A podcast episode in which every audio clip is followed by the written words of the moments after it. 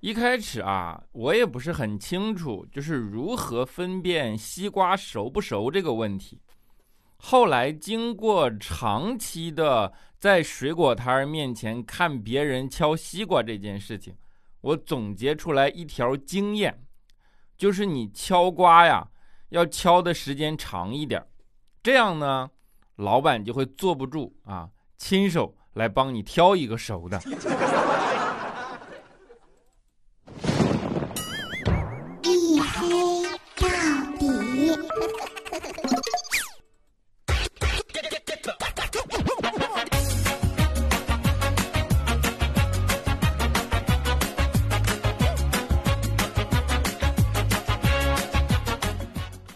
欢迎收听，这里是大型不奇幻、不悬疑、不科普、不励志、不时尚、不青春，唯独认真搞笑的娱乐脱口秀节目《一黑到底》，拯救周三不快乐。我是你们的隐身狗六哥小黑。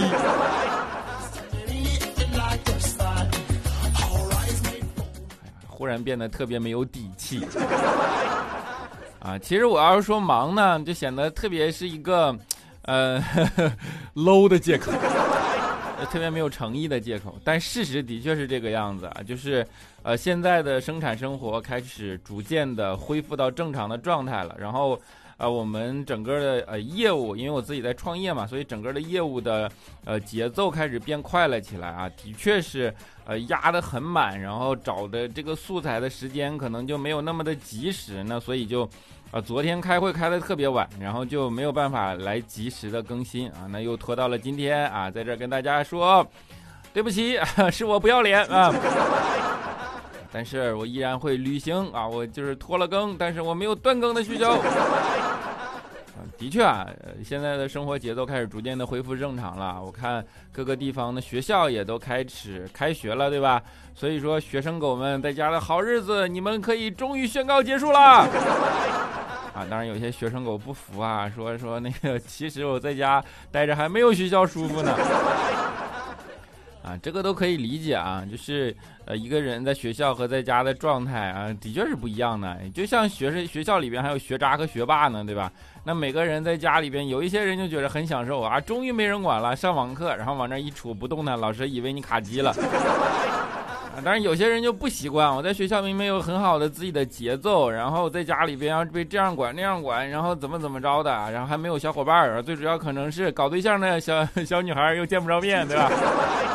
特别抓耳挠腮，终于开学了啊！学霸和学渣的确实不同啊。你看，比如说，我给你们举个例子，就同样的两件物品，我说出来，你们反应一下啊，看看你们到底是学渣还是学霸，好不好？学霸学渣是完全不一样的反应。呃，两个名词啊，一个呢叫做青蛙，一个呢啊不对，叫做蟾蜍啊，一个呢叫做蟾蜍，一个呢叫做弹珠。这两个东西你会想到什么？我跟你讲，学霸一定会想到地震仪，明白吗？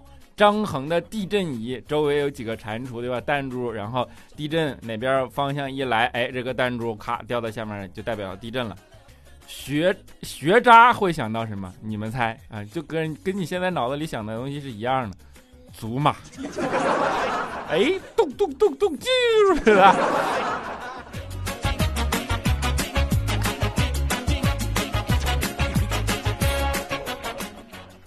当然，嗯，学霸和学渣不是说天然的，就是我真的不想学习。有些东西真的是客观原因造成的，比如说啊，东北人就天然有一些课文他是读不好的，因为东北的某些发音的习惯和整个文化这样的呃传统这样流传下来的，导致他课文读不好。我们上学的时候就是有这样一篇课文，叫做《城里的房子》。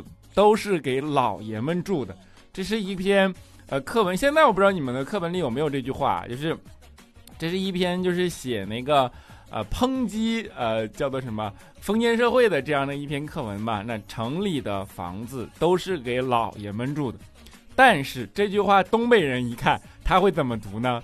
他会特别习惯的拿过来一看，嗯，城里的房子都是给老爷们住的。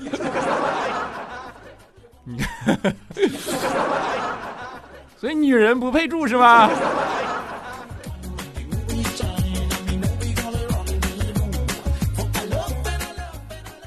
当然有说学霸学渣，就还是要跟大家说，呃，学习这件的重要事。为什么说教育这件事情功德无量，对吧？十年树木，百年树人啊。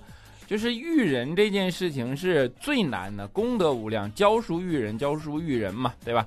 那你在整个的一套学习的过程中，不管你是从呃典籍、故事、道理等等等等，其实学到的都是做人的这样的一个呃精髓，或者说方向，或者说规矩，对吧？比如说我们小的时候学的那些故事，其实无非都是想让我们做一个好孩子嘛。你小的时候一定学过这样的童话故事，说你呃当年的那个铁匠对吧？然后不小心把一把铁斧子掉进了河里，然后急得哭出来了。忽然水里传出来一个苍老的声音，说：“孩子，这是你掉的金斧子吗？”然后铁匠对着呃河里的苍老的声音说：“不是的。”然后声音又问说：“那你掉的是银斧子吗？”然后又说：“不是的。”然后呢，这时边这个时候水里浮上来一个。老头儿对吧？然后就说：“那这把铁斧子是你掉的吗？”然后铁匠说：“这个是我的。”老头说：“好孩子，你是一个诚实的人，三把斧子都送给你了，对吧？”铁匠呢，因为有了金子，有了银子，从此过上了好的生活。这就是童话故事嘛。童话故事讲的是故事，但是背后教育你的道理是想让你做一个诚实的好人，对吧？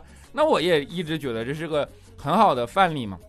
所以有一天啊，我做梦也梦到啊，我说。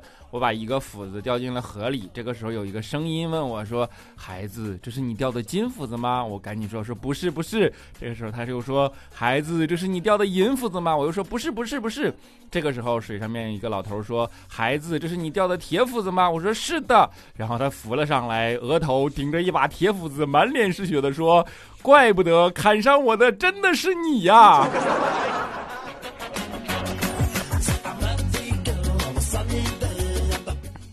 这就叫学渣，你看学到的故事消化出来都不一样。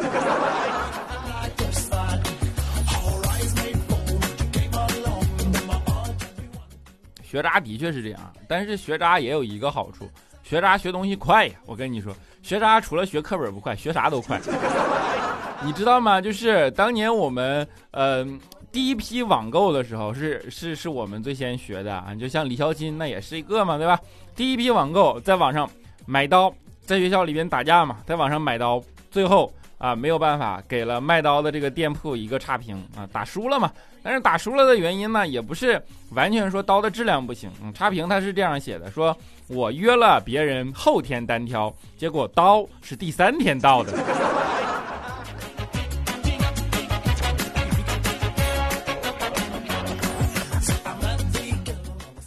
还有一个学渣学的比较快的，就是现在的小朋友应该都不知道了啊，就是我们刚刚，呃，那个呃上学上中学的时候，其实是一个呃叫做什么，那个没有网络到有网络的这样的一个转换期，所以是一个互联网的。呃，教育的初始期，那你上网这件事情就很新鲜嘛，对吧？于是呢，我们就去上网啊。那时候还最开始是网络聊天室啊，上网要求你填了个网名，当然是一看啊，填网名嘛。于是我就果断的填了一个工业和信息化部兼，那个什么，工业和信息化部备案管理系统网站。我以为就是网络名嘛，对吧？那下边标识的清清楚楚，这个是个备案监管网站嘛？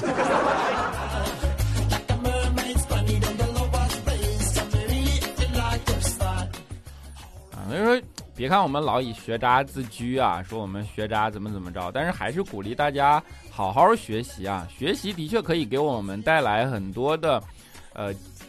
增长我们的见识，你这么说，因为见识代表了你整个人生的宽度嘛。那有了见识这件事情，对于一件事的理解都不一样啊。比如说，如果你有了很好的见识，你对基础的科学，你对食物这些事情有一个了解的话，你就会知道，我们所吃的食物最初都是从太阳获得的能量，对吧？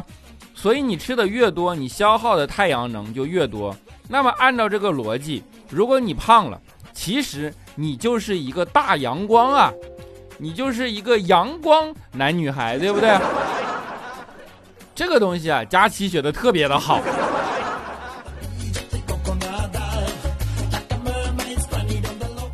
啊，一个吃货的自我逻辑闭环，对吧？吃货的确也就像学渣跟学霸不一样，吃货跟非吃货那也完全不一样。你问一个人，普通人，你说你喜欢什么颜色，他会告诉你天空蓝、紫罗兰、柠檬黄，对吧？你问一个吃货，你说你喜欢什么颜色，他说喜欢螺蛳粉。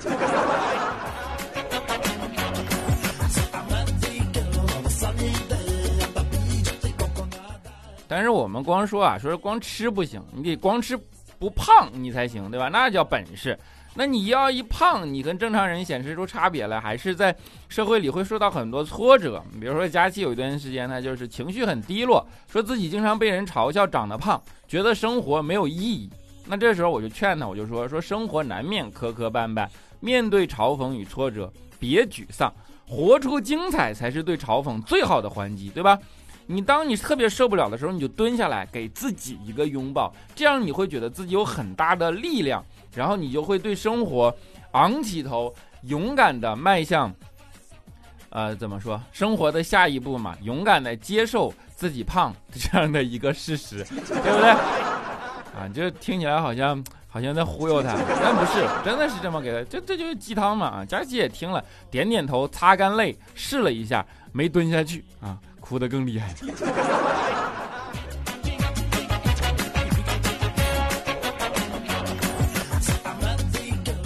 那没蹲下去嘛？没蹲下去，我说那真得减肥了，对不对？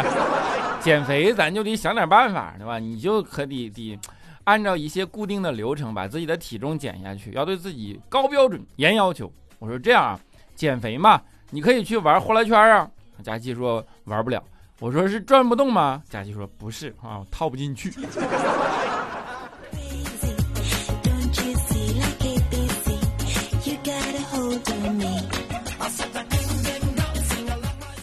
啊，其实佳琪对于自己的生活还是一个挺精致的女孩啊，就是挺注重保养自己的，会在。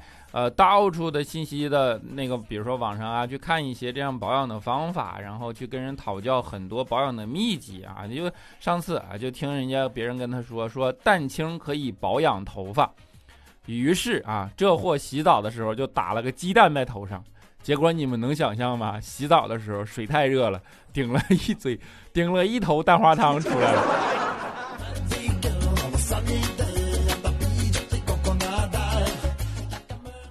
所以说，如果在蠢和丑之间选一样啊，还是选蠢吧。为什么呢？因为丑你一下子就知道自己丑了，而蠢你可能一辈子都不知道自己蠢。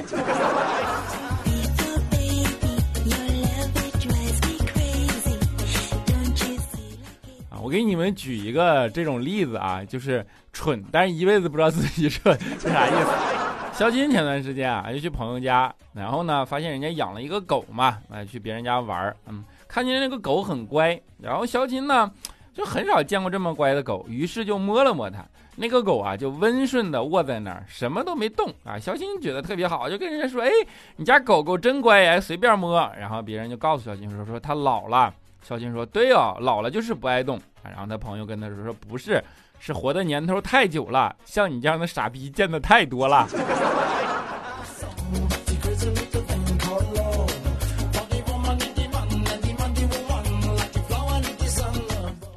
所以说做事情，嗯，从不同的角度去看清一个事情的事实，真的很重要，真的很重要，对吧？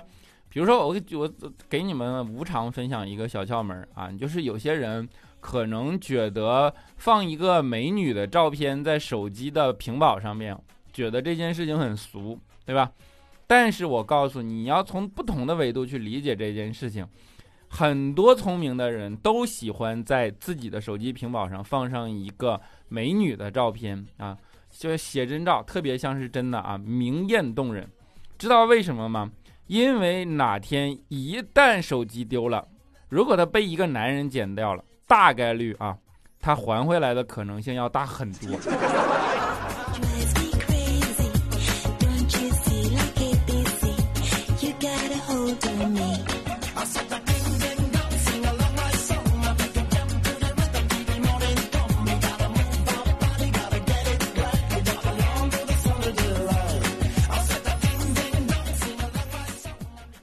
了一小段音乐，欢迎回来啊！就黑哥就是老喜欢给你们讲解这种生活常识啊，不但有生活常识，我还告诉你们生活的小妙招。节目在中间的时候啊，给你们小妙招时刻推荐一个网络省钱的小妙招，就是你平时会淘宝、拼多多、什么京东，哎，各种购物网站，只要你买东西，对吧？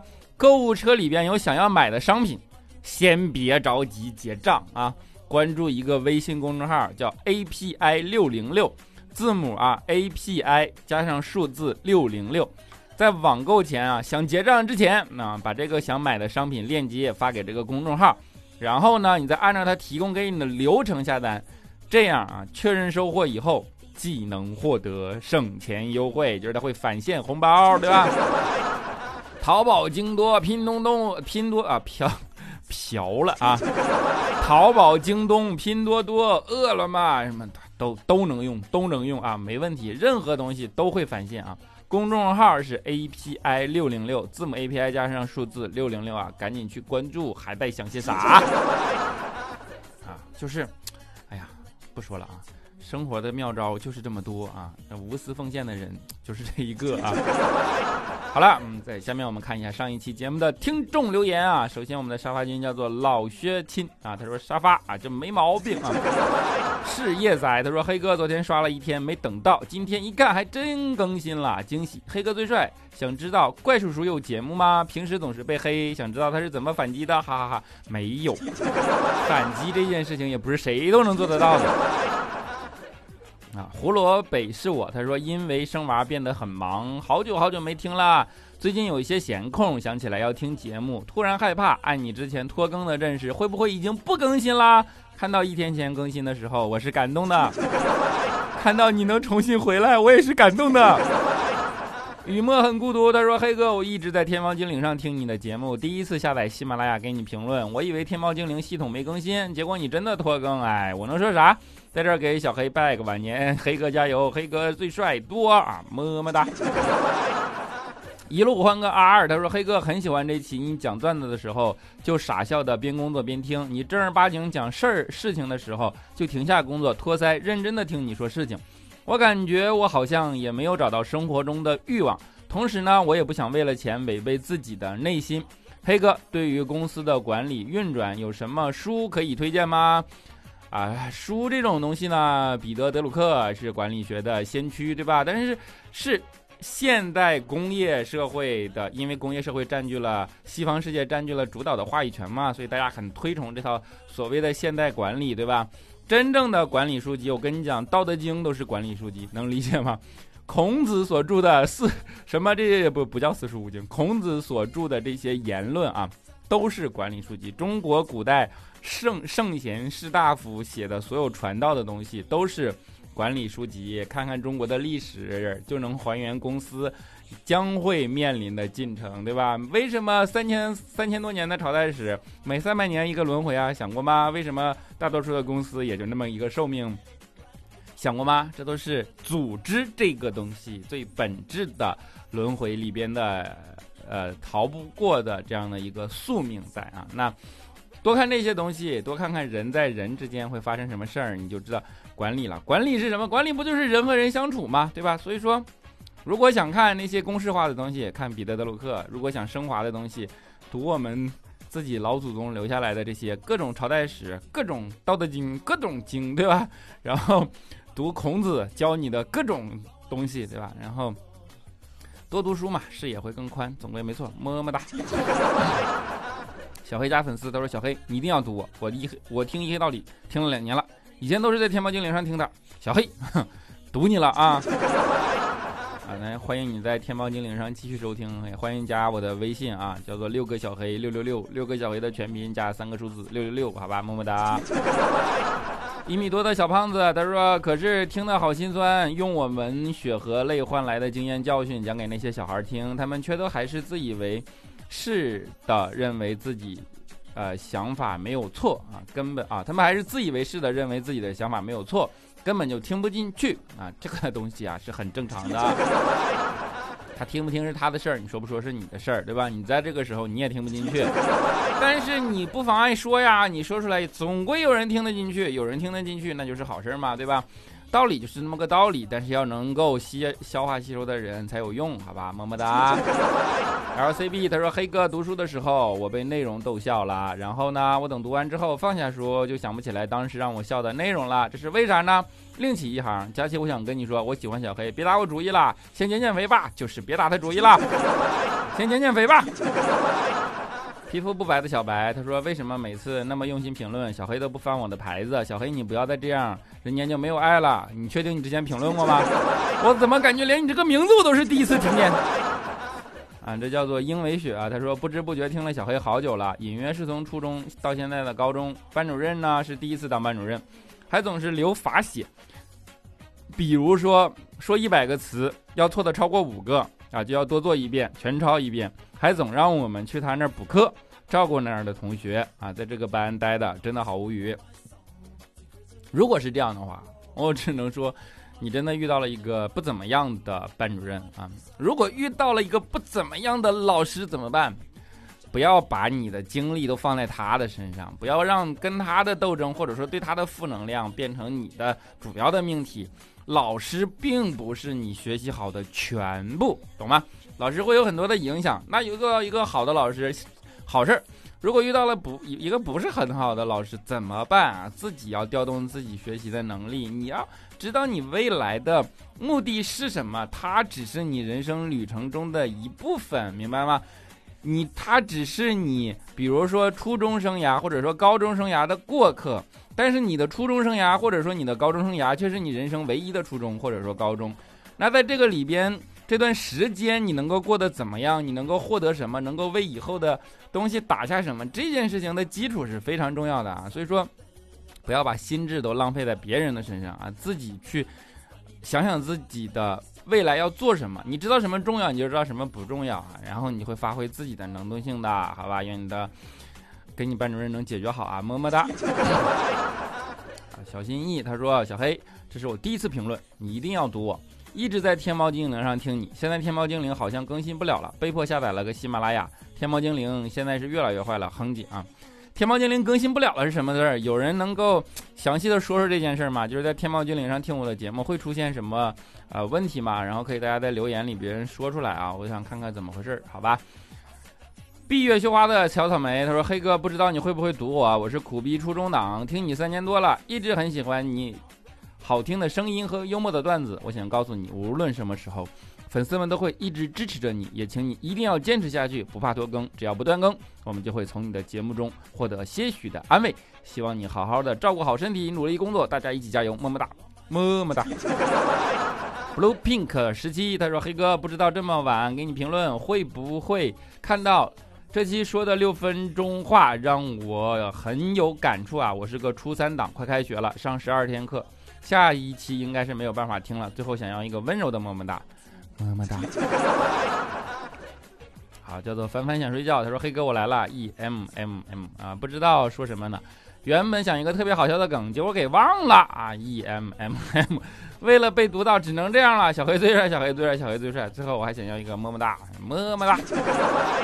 现身猫四妹小白，他说：“小黑，还我还夸你呢。你上次节目我刚夸完你，你就骄傲了，你怎么就拖更了？下次不许这样了，么哒。”哎呀，快别这么说嘛，就是真的是刚才解释过了啊，但是还希望你们原谅，好吧？下次争取能够给大家按时更新啊。然后呢，在节目的最后给大家带来一首，我觉得还是很温暖的歌，《邵一杯的小傻瓜》，愿你们。都能够是别人生活里的小傻瓜，享受小傻瓜那一份独有的宠溺与爱。愿你们的生活美好，我们下期节目不见不散。亲爱的小傻瓜，风儿凉了，你也累了吧？张不开嘴巴，说不出话，穿着外衣睡着啦。亲爱的小傻瓜，总是笑着藏住心里的话，给你编一块温暖手帕。擦去脸上的疲乏。